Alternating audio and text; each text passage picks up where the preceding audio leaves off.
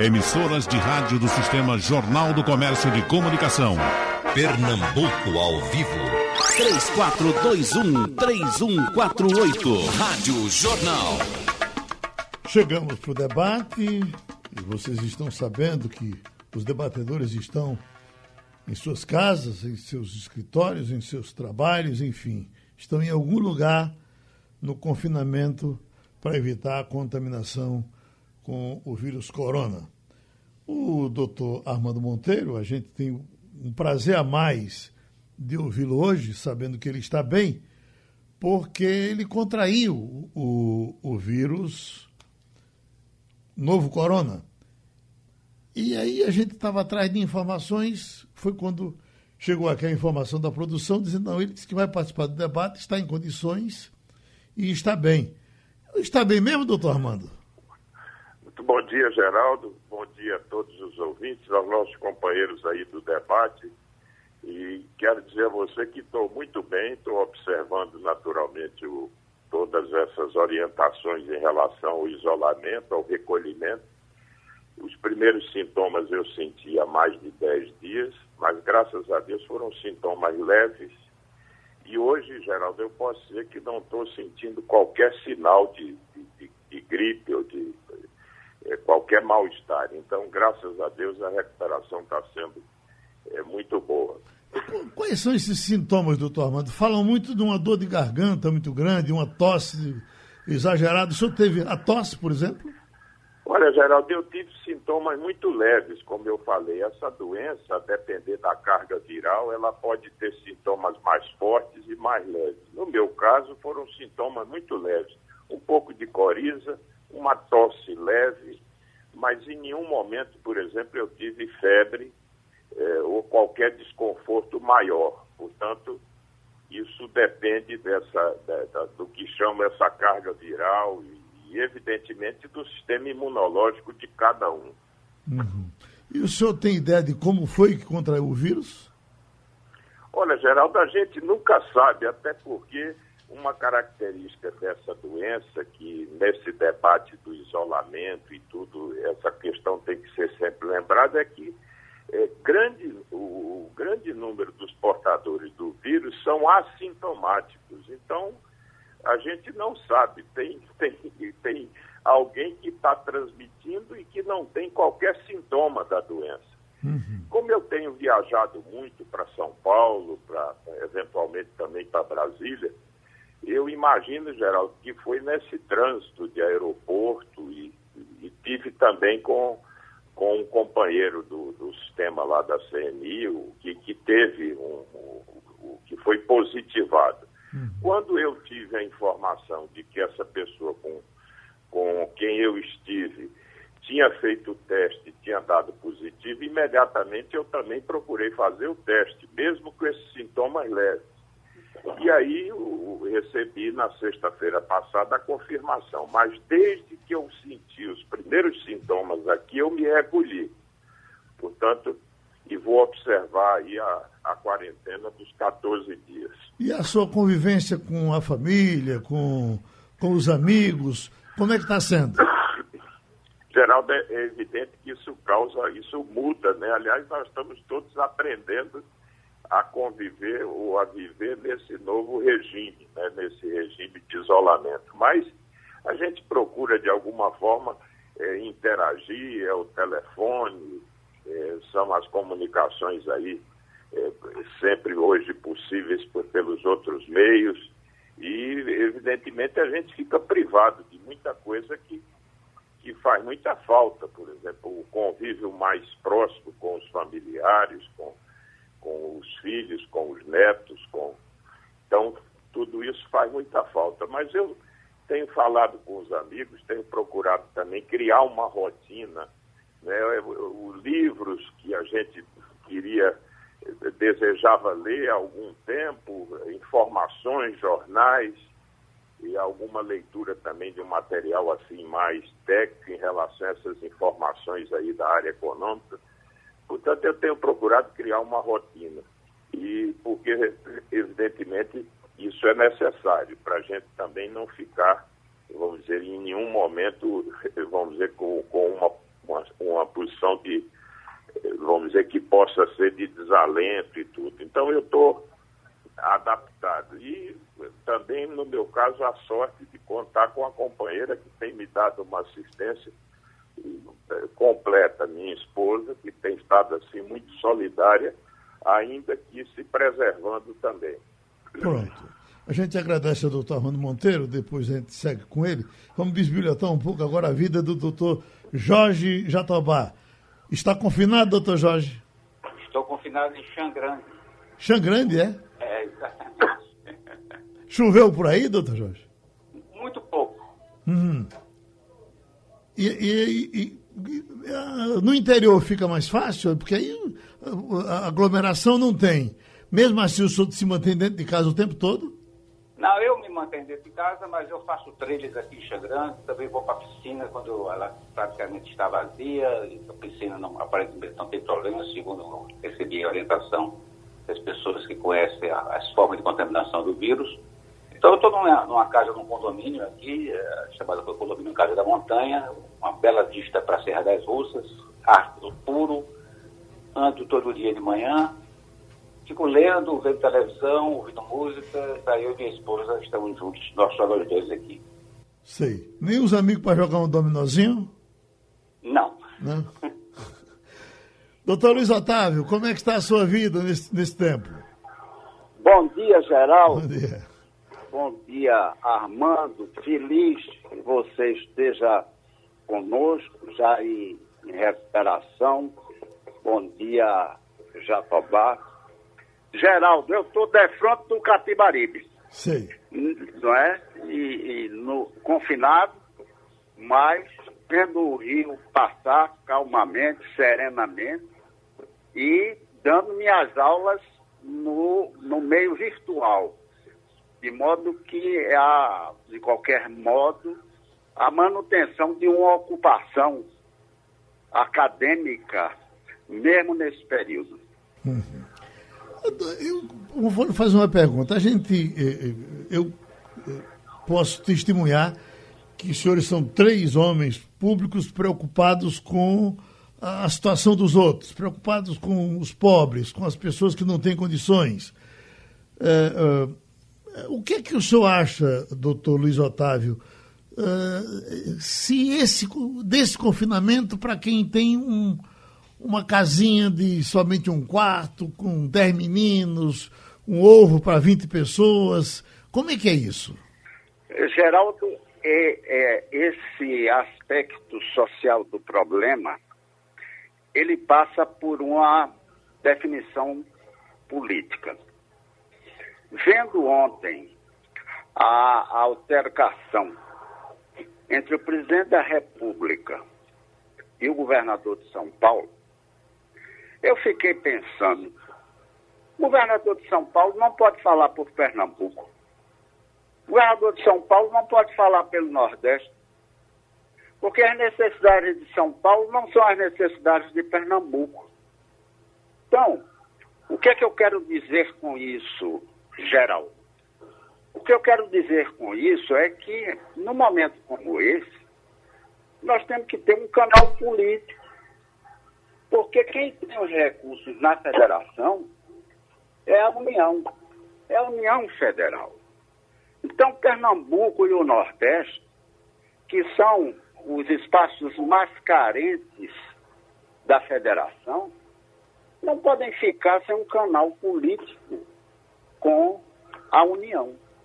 Nem pode ter uma representação política de uma terceira unidade que não tem as nossas possibilidades e os nossos limites. Então, o que eu quero concretamente dizer é o seguinte: chama Tali Ramalho. Quem foi Tali Ramalho? Tali Ramalho foi o grande articulador político na época da ditadura. Ele resolveu uma série de problemas numa época em que o diálogo político ele era complicado. Então, se nós estamos hoje numa situação em que o diálogo político está complicado, nós temos que inventar, nós temos que criar, que identificar um tal ramalho para abrir o canal político com o Nordeste e com Pernambuco e dessa forma lubrificar as vias orçamentárias para resolver o problema dessa gente que você falou, com a qual nós todos nos preocupamos.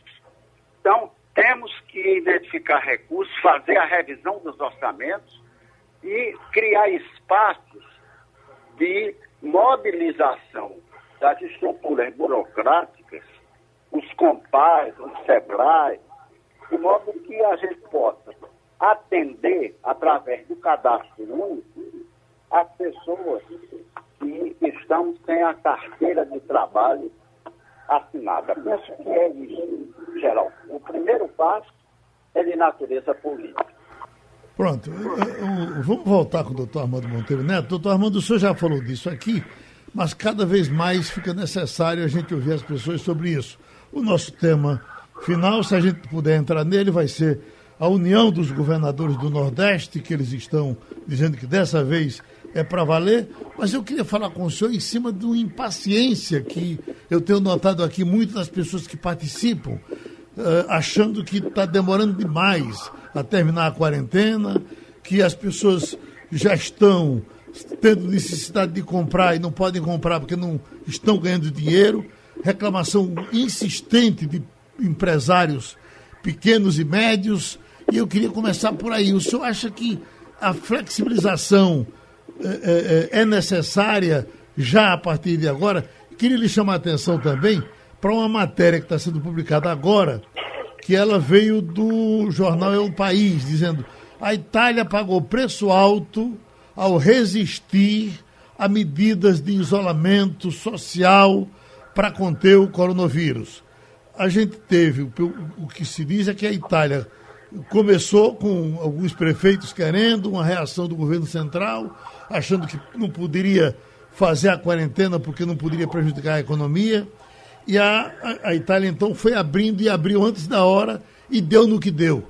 O senhor teme essa consequência aqui se a gente não conseguir levar em frente pelo tempo necessário a quarentena? Pois, Geraldo, eu acho que essa é uma questão muito importante. Quer dizer, hoje o debate se volta muito para essa discussão, ou seja, como enfrentar essa pandemia é, com os menores, com o menor custo possível é, é, em termos socioeconômicos. É, fica a ideia de que esse cordão sanitário é tão mais eficiente na medida em que você possa paralisar mais o sistema econômico. Essa é que é a grande discussão.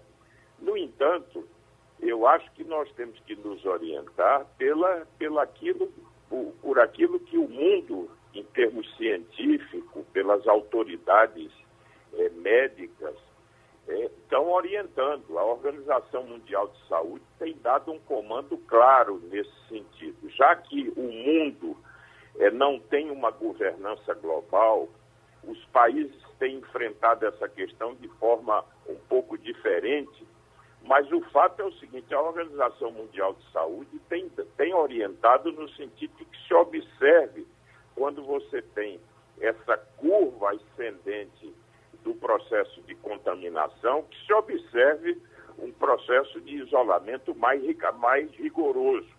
Eu acho que o Brasil não pode eh, se desviar dessa orientação que está sendo dada e que, de resto, muitos países e países aí do primeiro mundo estão adotando. Veja que até a Inglaterra, que num primeiro momento quis adotar uma, uma, um, um, um sistema, uma metodologia de enfrentamento diferente, recuou. E agora está observando também um isolamento rigoroso. Agora, eu acho, Geraldo, que essa, em algum momento, a defender dessa curva de contaminação, de propagação, as medidas têm que ir sendo reexaminadas a cada dia. Quer dizer, é a gestão dessa crise nos indica o caminho de a cada momento fazer uma reavaliação. E, evidentemente, tem que ir em algum momento na direção da flexibilização, de fazer algo seletivo. Eu vi uma avaliação interessante, o presidente Bolsonaro sugeriu, contrariando a opinião é, prevalecente no meio científico e médico o tal, a tal adoção do, do isolamento vertical. Mas aí as pessoas se perguntam, e o Brasil se preparou para o isolamento vertical? Você fazia referência das famílias mais carentes, que moram em pequenos cômodos, numa, já com um grande número de pessoas, né, jovens, idosos. Como é que você poderia, a rigor, fazer esse, esse isolamento vertical, né, de modo que você pudesse abrigar apenas os idosos? Como é que isso seria? Como é que isso se daria? Como se organizaria isso? Então, eu acho que nós temos que fazer essa gestão com cuidado. O, a prioridade agora é salvar vidas e, evidentemente, o governo e todos os entes da federação têm que procurar fazer a sua parte. Eu acho que o governo federal, se você me permitir, está demorando a implementar algumas medidas que servem para a sustentação mínima da atividade econômica. Por exemplo, quando se fala no tal vale para você assistir o, o, essa legião imensa de trabalhadores informais que ficaram com a renda zerada, quanto mais você demore a irrigar, a fazer chegar esses recursos a essa imensa legião de trabalhadores brasileiros autônomos e informais, quanto mais isso demore, mais você estará, de alguma maneira, é, sancionando essa redução drástica da atividade econômica, porque essas pessoas estão sem renda e, portanto, estarão em algum momento sem consumir. Portanto, o governo federal precisa agilizar a implementação dessas medidas. Se o cadastro único é insuficiente ou não é completo, mas vamos iniciando esse processo e vai se atualizando o cadastro em paralelo, se, se utilizando cadastros municipais, né? mas o importante é que essas medidas possam ser adotadas com a urgência e com a rapidez requeridas. Essa, esse time nosso da economia está muito treinado para as medidas de contenção, de restrição, mas é preciso agora que eles mudem esse, esse, esse vamos dizer, esse software para aprenderem a adotar medidas que, eh, orientadas por critérios, vamos dizer, já existentes de políticas públicas e dessa rede de proteção social que o Brasil criou, que você possa fazer essas medidas acontecerem de maneira mais rápida. Isso é o que nós estamos precisando agora. Agora, doutor Armando, o, o, eu tenho recebido aqui pelo Interativo as pessoas já meio desesperadas, porque querem trabalhar, querem ganhar, querem viver, uh, e elas trazem ideias de outros países. E tem se citado muito, acho que o senhor também tem recebido essas citações, do que aconteceu com o Japão, que fez um sistema mais ou menos verticalizado, como estão chamando hoje, uh, Coreia do Sul, Singapura. Mas eu acho que o senhor mais ou menos deu um toque nisso no começo. E como o senhor conhece o mundo todo, poderia traduzir isso para a gente. Esses países já têm uma situação sanitária bem diferenciada, quer dizer, uma educação sanitária bem diferente da educação brasileira. Quer dizer, eu acho que não dá para comparar uh, Japão com o Brasil. O que é que o senhor nos diz? Olha, não dá realmente, é, Geraldo, para comparar. Veja que nós temos um grande número de, de, de, de pessoas que vivem em condições muito precárias no Brasil. Veja quando a gente fala dessas medidas de higiene, muitos e muitos bairros da periferia das cidades no Brasil, no Nordeste, no Brasil inteiro, eh, não tem água. Dizer, de repente você não tem sequer água. Portanto, comparar a nossa realidade com a realidade do Japão ou da Coreia do Sul é algo que, que vamos dizer, que, que não se aplica para a situação do Brasil.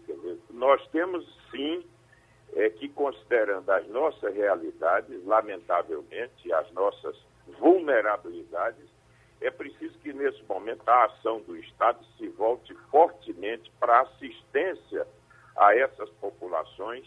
A assistência se dá primeiro provendo um mínimo de renda a essas famílias e algumas medidas também de prevenção na área sanitária no sentido de proporcionar condições de assistência para melhor é, higienização, para melhorar as condições sanitárias, mesmo em meio a esse quadro de carência estrutural imensa que o Brasil tem. Portanto, eu acho que nós não podemos deixar de olhar a experiência internacional, mas é preciso que se leve em conta que o, o Brasil tem uma realidade distinta e que, portanto, a gente precisa sempre estar atento a isso. Deixa eu chamar o doutor Jorge Atobá, que eu tenho certeza que está querendo tratar desse assunto uh, uh, também em cima dessa tese. Oi, doutor Jorge. É, bom dia a todos. Desejo rápida recuperação, Armando. Veja, eu, uh, nós temos duas formas de enfrentar essa, essa pandemia. Os, os, o que os epidemiologistas dizem é que você tem, de um lado, a possibilidade de fazer uma Contenção ou mitigação significa isolar as pessoas doentes e colocar em quarentena as pessoas suspeitas. É, isso foi feito inicialmente na Itália e deu no que deu. A Inglaterra tentou fazer isso, percebeu que houve um pico nas contaminações e nas mortes, voltou atrás desde domingo passado. Então, a regra geral é, de, é da supressão. A supressão, todavia, tem um custo econômico muito alto no curto prazo. Ela é, no curto prazo, muito eficaz para conter o, o número de pessoas contaminadas e número de mortes, mas ela tem um custo econômico muito alto, porque ela paralisa todos os circuitos é, da atividade econômica, ela contamina toda a cadeia de fornecedores, contamina o mercado de trabalho, diminui a arrecadação do, do, dos entes públicos em todos os níveis de governo. Quer dizer, tem um custo altíssimo mas é mais eficiente do ponto de vista sanitário. Há, todavia, um problema. A experiência internacional diz que quando você faz uma supressão e ela é bem sucedida, quando você relaxa as medidas, você pode ter um, um seguro surto mais adiante. Essa possibilidade, há um período para de 5, 6 meses. Isso está contemplado, inclusive, na literatura sobre epidemiologia, como uma possibilidade. Então, você tem que fazer nesse período qual é a vantagem desse período ou a possibilidade de um segundo pico? É nesse período, nesse intervalo, você fazer, ganhar tempo para pesquisar vacina, que não vai surgir em poucos meses, vai levar muito mais tempo, ter tempo para pesquisar possíveis medicações que possam mitigar os efeitos colaterais da, doença e fazer pesquisas como foi feito em muitos países para identificar quais são os domicílios mais vulneráveis e ter um teste massivo e seletivo para poder isolar as pessoas contaminadas. Esse foi o grande sucesso da Coreia do Sul. Testes massivos. Nós não temos, nós fizemos, nós fizemos testes massivos. Nossos testes demoram muito. As em São Paulo, o cara já tinha morrido quando o resultado saiu. Mas eu queria voltar atrás sobre a questão econômica. Então, o custo econômico é alto. Mas o setor público e a sociedade têm que suportar esse custo econômico. E eu tenho defendido que o governo tem condições de financiar. Suponha que você tenha perdas econômicas da ordem de 7% do PIB. Alguma coisa entre 700 bilhões é, e 800 bilhões de reais. Ou mais do que isso, tá certo? Ah, o, o Estado brasileiro está funcionando em condições de anormalidade, como a sociedade brasileira está funcionando em, em, em termos de uma pandemia com grandes custos sanitários de vidas humanas. Então, o que é que você tem que fazer? Você tem que, tudo que o doutor Armando falou aí, você tem que proteger, tem que proteger o setor público, o público em geral, com é, gastos massivos na área de saúde. Então, tem que gastar dinheiro, tem que melhorar a infraestrutura tem que comprar é, respiradores mecânicos, tem que comprar testes, tem que preparar pessoal, tem que colocar câmaras nos hospitais, criar unidades intensivas, as unidades de terapia intensiva. Então, massivos gastos na saúde. Tem que exonerar impostos, cortar impostos, fazer impo é, feriados de impostos, gerar incentivos, diferir imposto no tempo, por exemplo, pagamento de impostos sobre patrimônio, que tem, não depende da, da atividade econômica, porque o setor público vai ter uma queda no nível da atividade. As economias, eu digo, a queda livre de atividade se reflete na arrecadação. Então, impostos sobre consumo vão cair muito. Mas impostos sobre o patrimônio são custos fixos tributários. Esses podem ser diferidos. Ah, imposto de renda vai cair, porque você não está gerando renda na economia. Mas a pagamento de impostos de vírus no passado pode ser diferidos. Você tem que gerar taxa para que as pequenas e médias empresas paguem seus salários, paguem seus custos fixos. Então, é muito dinheiro. E tem que, sobretudo, proteger os trabalhadores pobres e informais. Através do que a gente chama de dinheiro de helicóptero. Tem que é jogar dinheiro de helicóptero. Obviamente, tem uma imagem, uma, um simbolismo. Você tem que transferir renda para as pessoas. Então, a pergunta é, como é que você vai financiar isso? É a questão chave. Eu defendo o seguinte, eu acho que não tem um trade-off entre mais epidemia e menos economia ou vice-versa. Você tem que fazer a supressão vai enfrentar custos econômicos o setor público tem que bancar esse custo econômico, qualquer que ele seja, eu acho que vai ser na ordem de 7 a 10% do PIB. Como? O governo pode emitir dívida. A União é a única capaz de fazer isso. Nós temos 78% do PIB, a nossa taxa de endividamento bruto. Aumenta para 96, para 97, claramente de forma responsável. Você tem que olhar para os juros futuros, você tem que evitar que crie uma, uma, uma possibilidade de transmitir os agentes econômicos que não vai pagar mais adiante. Então, isso tem a ver, tem que ser feito de forma responsável. Se não for suficiente, bancos centrais podem emitir dinheiro. Os bancos centrais do mundo inteiro emitiram dinheiro na crise de 2008. Os bancos centrais estão emitindo dinheiro agora. Claro que de forma responsável. E você não vai gerar inflação nesse país com a emissão de dinheiro, porque você está com taxa de juros muito baixa, inflação muito baixa. E você tem outras formas de gerar recursos através de políticas redistributivas.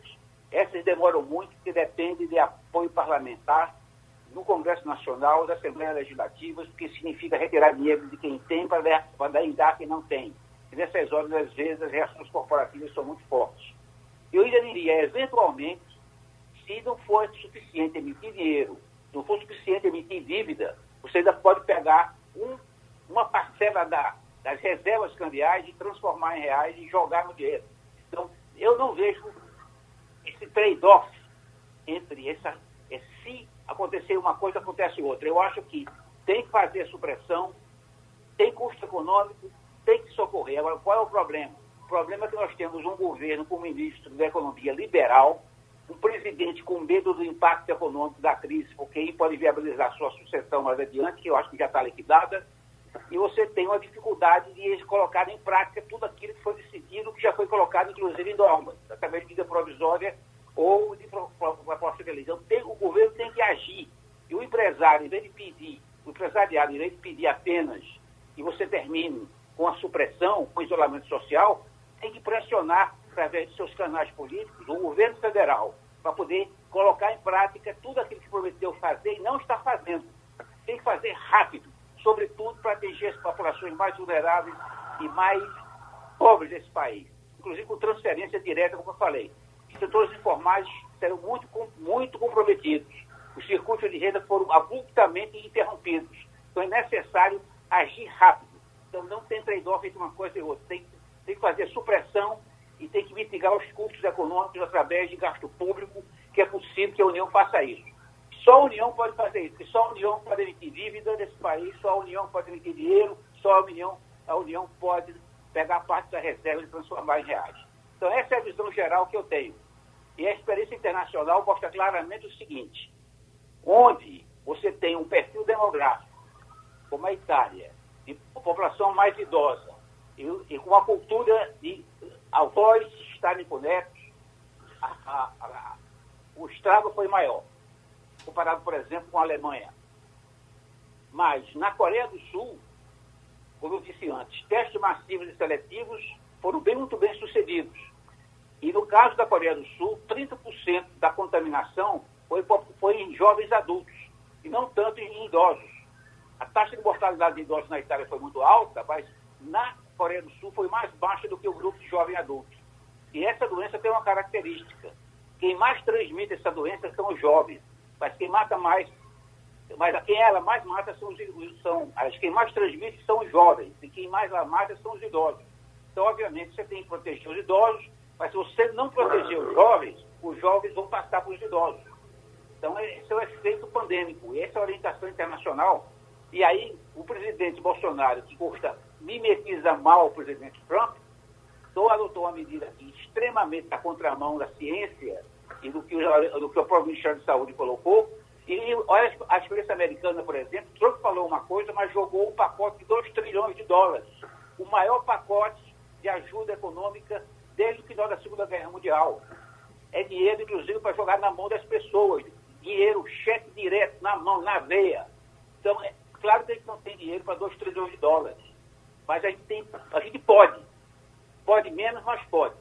É isso que a gente tem que fazer. Doutor Luiz Otávio, em cima dessa questão do, da cobrança do governo central, que ele eh, pode, até onde ele, até onde ele pode ir, que dinheiro ele tem, porque fala-se aqui em 70 bilhões que poderiam ser liberados ou estão sendo já providenciados pelo BNDES, mas quando vem essa quantidade enorme de dinheiro dos Estados Unidos, onde falam em 2 trilhões e até che pode chegar a 3 trilhões de dólares. E a gente sabe que o país aguenta. Então, como é que a gente pode se costurar por aqui? Veja, Geraldo, nós temos é, políticas para as pessoas, políticas para as empresas. Nós temos programas como Bolsa Família e como benefício de continuação para os idosos e para os deficientes.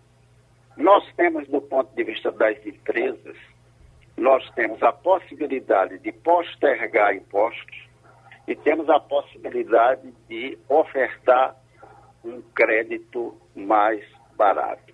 Nós temos algumas fontes orçamentárias para fazer isso, inclusive os recursos dos nossos saldos de comércio exterior. O que ocorre é que a equipe que está no Ministério da Economia, ela tem uma vocação. É uma equipe de feição liberal, formada em Chicago. E nós precisamos de uma equipe com vocação social, porque mudou a prioridade. Que excelência o fato transformou a realidade do Brasil em uma semana. Então, o que nós precisamos hoje é de formulação e execução de políticas públicas voltadas para a desigualdade e para a salvação de vidas. Então, há um aspecto geral que é, eu penso que é importante considerar, que é o tempo. A variável é o tempo. Está todo mundo discutindo a questão da, do dilema entre o confinamento vertical ou horizontal. A experiência internacional, como ficou claro pelo que Jatobá mencionou, a experiência internacional já indicou qual é o caminho a seguir? A OMS já diz qual é o caminho mais correto cientificamente. De modo que nós não temos outra opção a não ser continuar a política do Mandetta, do ministro da Saúde. Agora, o que é que nós temos que considerar do ponto de vista da variável tempo? É que está todo mundo pensando que o confinamento é perpétuo que o confinamento é eterno, que ele não vai se acabar, que a gente vai morrer dentro de casa sozinho. Então, o que é preciso considerar é o seguinte, é que o governo acentue que essa política será avaliada dentro de 15 dias, que essa política será avaliada dentro de 20 dias, e que dentro de 15 ou de 20 dias essa política ela será considerada, avaliada e alterada, segundo alguns aspectos considerados cientificamente corretos e oportunos, de modo que essas políticas sejam, venham a ser flexibilizadas segundo critérios técnicos e científicos. Porque com isso, a sensação social, a sensação das pessoas que estão dentro do confinamento, ela se torna mais compreensiva. E, do ponto de vista da formulação das políticas, será possível fazer um ajuste orçamentário mais adequado às possibilidades do erário público. Doutor Armando, eu estou recebendo aqui algumas sugestões para lhe perguntar, então vamos com elas. Falam na questão de empréstimo internacional, se o Brasil poderia fazer, recorrer a FMI, a Banco Mundial, por aí afora e tal, para conseguir dinheiro. Uh, outros cobram dos bancos, dizem que até agora não viram uma ação de bancos para ajudar o Brasil nessa crise. O que é que o senhor nos diz? Olha, Geraldo, esse é um ponto importante. Para dessas medidas que nós temos aí, desse arsenal de medidas de curto prazo, e eu reconheço que nós estamos atrasados, o governo federal demorou um pouco a compreender que tem que entrar nesse jogo fortemente, no sentido de injetar liquidez, de prover uma renda mínima para esses setores da população que ficaram absolutamente sem renda. E há também, Geraldo, possibilidades amplas de refinanciamento das empresas e eu diria que até de abertura de novas linhas de crédito, porque você não precisa, não, não é apenas refinanciar dívidas pré-existentes, mas é preciso também botar capital de giro novo nas empresas. Até porque tem muitas empresas que vão manter um certo nível de atividade, ainda que mais modesto, mas outras vão ficar praticamente sem operar. Qual é o risco que a experiência tem nos ensinado, inclusive na crise de 2008? É que muitas vezes o Banco Central libera os compulsórios, que são que corresponde àquela parcela de recursos que é compulsoriamente depositada, para tirar a liquidez ou para enxugar a moeda, vamos dizer, que é um, é um instrumento de política monetária o governo tem uma possibilidade muito grande de liberar esses compulsórios e já anunciou uma medida de liberação, ainda que tímida. Qual é o risco? É que você libera o, o compulsório e os bancos não emprestam, ou seja, há um empossamento. Os bancos ficam com mais líquidos, mas não querem assumir riscos em relação, sobretudo num momento como esse, de incertezas como que nós estamos atravessando. Então é preciso que o governo federal também utilize mecanismos para não apenas fiscalizar os bancos, como também criar uma espécie de um fundo garantidor que assegure, de certo modo, um certo um, um compartilhamento de risco para que efetivamente o setor financeiro possa fazer, repassar esses recursos para as empresas. Eu acho que nós precisamos cuidar para que essas medidas tenham efetividade. E é preciso criatividade nessa hora. Não adianta querer tratar uma crise dessa com um repertório convencional. Se você submeter os novos empréstimos aos parâmetros tradicionais, é evidente que os bancos não vão operar, sobretudo o sistema privado. Aliás, essa crise nos ensina também, Geraldo, desafiando aí os cânones mais ortodoxos desse liberalismo primitivo dos anos 80 da escola de Chicago, é que os bancos públicos cumprem um papel muito importante nessa hora. Veja, por exemplo, o papel que eles estão desempenhando e que poderão desempenhar. E eu faço o registro de que a Caixa e o Banco do Brasil já estão se movendo. O BNDES é que está muito encolhido. as medidas que o, que o BNDES anunciou são muito tímidas. Você tem de linha nova apenas 5 bilhões de reais. É muito pouco. O resto é refinanciamento que se destina mais a proteger os bancos que fazem operações indiretas com o próprio sistema BNDES do que propriamente linhas novas. Então, é preciso para o enfrentamento dessa emergência a combinação de um conjunto de medidas e por isso é que essa equipe econômica está desafiada a mudar o software. É preciso atuar com agilidade, é preciso que se possa criar uma espécie de um, de um gabinete de crise na área econômica, trazendo inclusive profissionais que existem e que têm uma visão maior do que eu poderia chamar de uma economia social. Portanto, isso é muito importante. Agora, Geraldo, os custos, me permita voltar às observações muito lúcidas de Jatobá e de Luiz. Nesse momento, se essa crise custar 5%, 7% do PIB, isso fica barato ainda, Geraldo. Eu acho que no momento não são linhas de financiamento internacionais. O Brasil tem espaço para não só emitir dívida, tem espaço para até mesmo, até mesmo emitir moeda, porque, veja, é, a, nós temos sempre o receio, evidentemente, de poder emitir moeda de maneira, vamos dizer, é, sem uma, um, um, controle razoável, porque isso gera pressões inflacionárias. Mas há nessa crise uma grande pressão desinflacionária. O mundo está vivendo uma onda desinflacionária. Então você tem que aproveitar esse espaço. E aí duas coisas são muito importantes.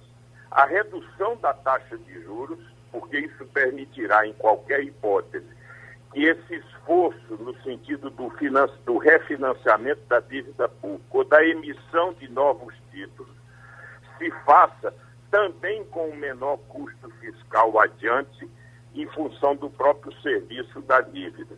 E quero lembrar também que o Brasil tem, como já foi referido, um nível de reservas cambiais de 360 bilhões de dólares. Vamos fazer uma conta.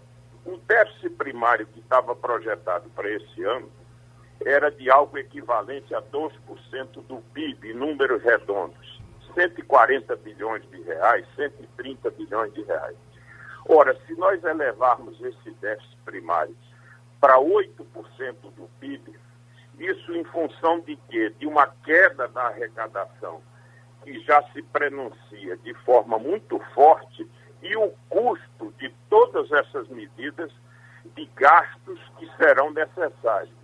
Ora, se nós tivermos esse, esse déficit se ele for para um nível de 8% do PIB, ou seja, de mais 6 pontos do PIB, nós estamos falando de alguma coisa como 450 bilhões de reais.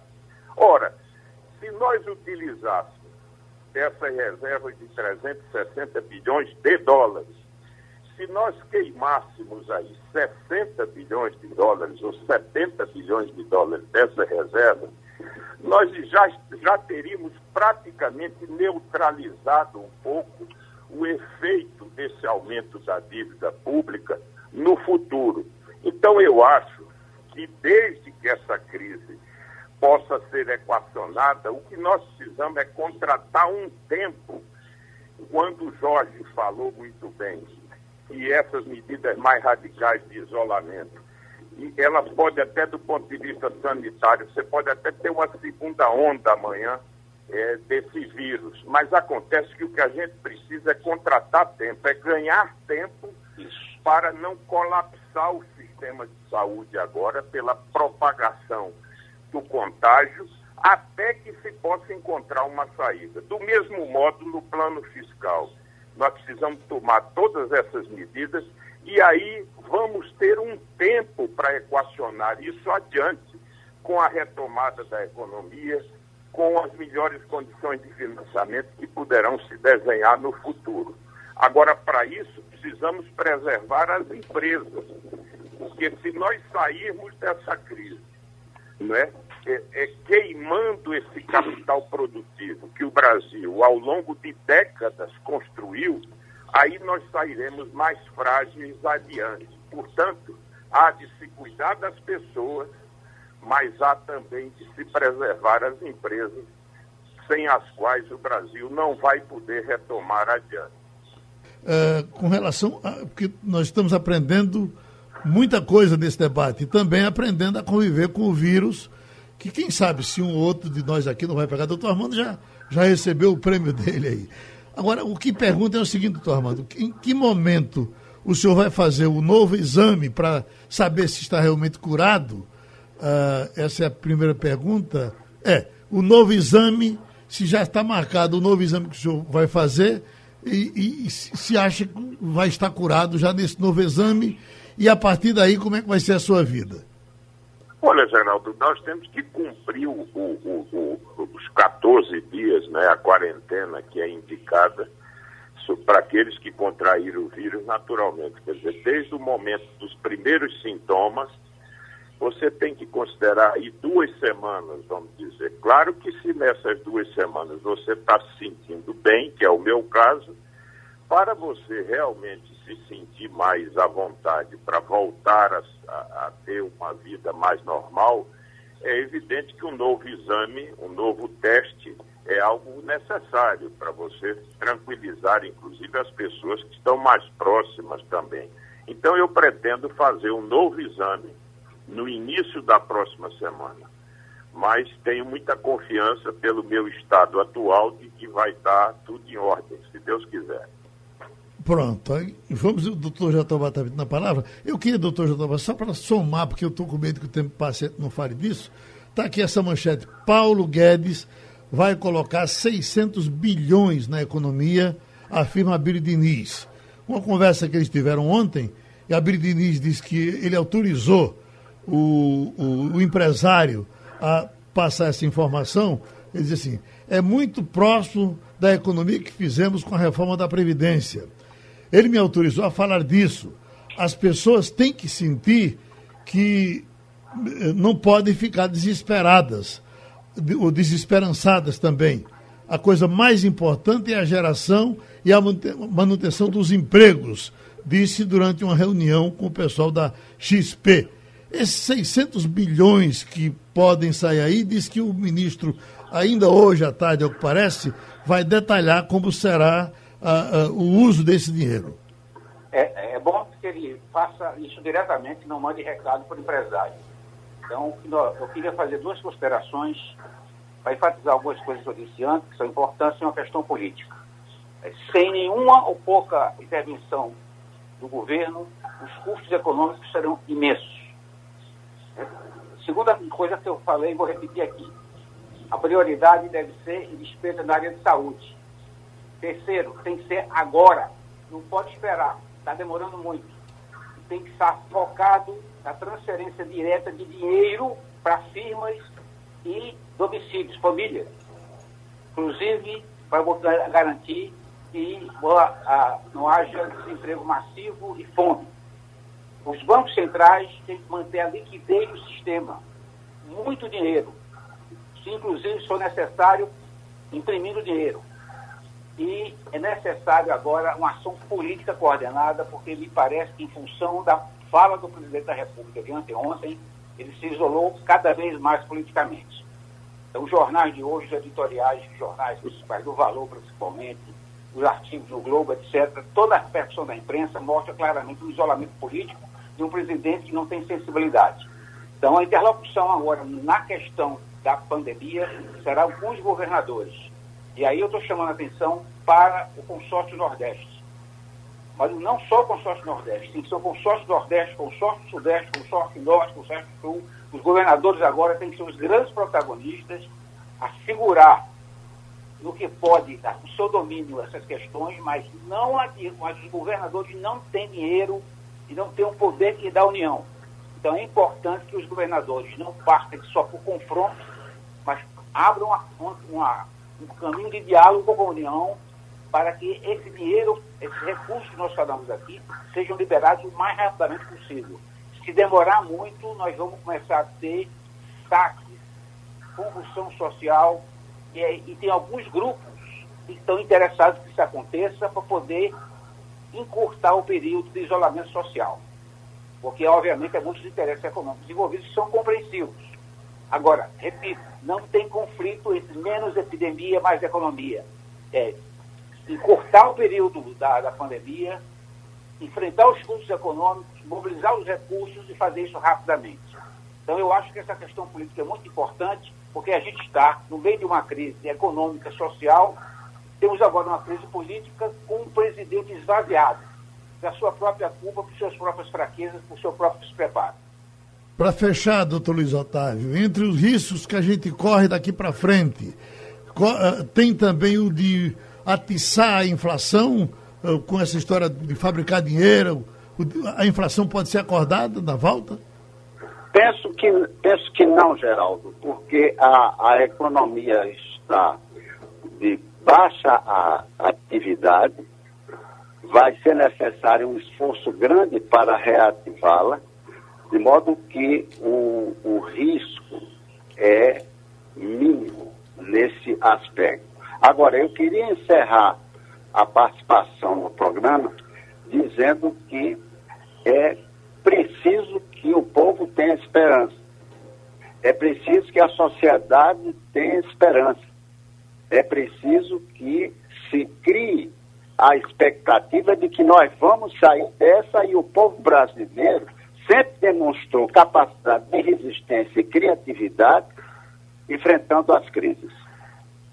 Doutor Armando, a, a XP já fez aí um levantamento admitindo que podemos chegar a 40 milhões de desempregados. É exagero? É.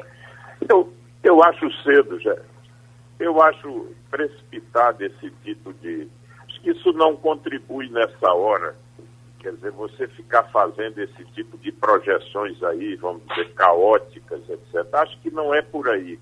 Eu acho que nesse momento é, alguns elementos são muito importantes. Primeiro, a questão política, quer dizer, o Brasil tem claramente hoje um, um problema, é que a liderança do país é distônica, ou seja, ele não consegue se conectar, não consegue compreender que essa crise exige coordenação, articulação, cooperação e um mínimo de coesão para que se enfrente um problema dessa dimensão. Então, com esse grave problema que é a falta da liderança, essa grave disfunção que nós temos, é preciso que todos os demais atores políticos, no Congresso, os governadores, etc., possam, nesse momento, né, construir minimamente um entendimento para que o Brasil possa superar essa atravessar esse período. E é preciso também que todos os setores da sociedade, a classe empresarial,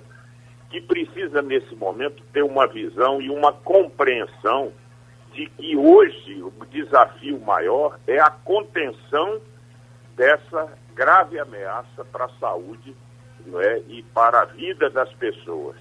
A economia tem que ir se ajustando na medida em que possamos priorizar o combate à a essa grande frente que é a frente sanitária. Portanto, é preciso cooperação, diálogo, entendimento e, sobretudo, a capacidade de poder compreender que nós não sairemos disso se todos não derem aí uma cota de sacrifício. Muito obrigado, agradecendo também pela competência dos nossos debatedores. Sa eh, sa saímos do tema, o tema não era esse, mas ele foi fabricado na hora e o desempenho foi excelente. Obrigado, amigos. E o programa é repetido de madrugada. Se as águas do mar da vida quiserem te afogar, segura na mão de Deus e vai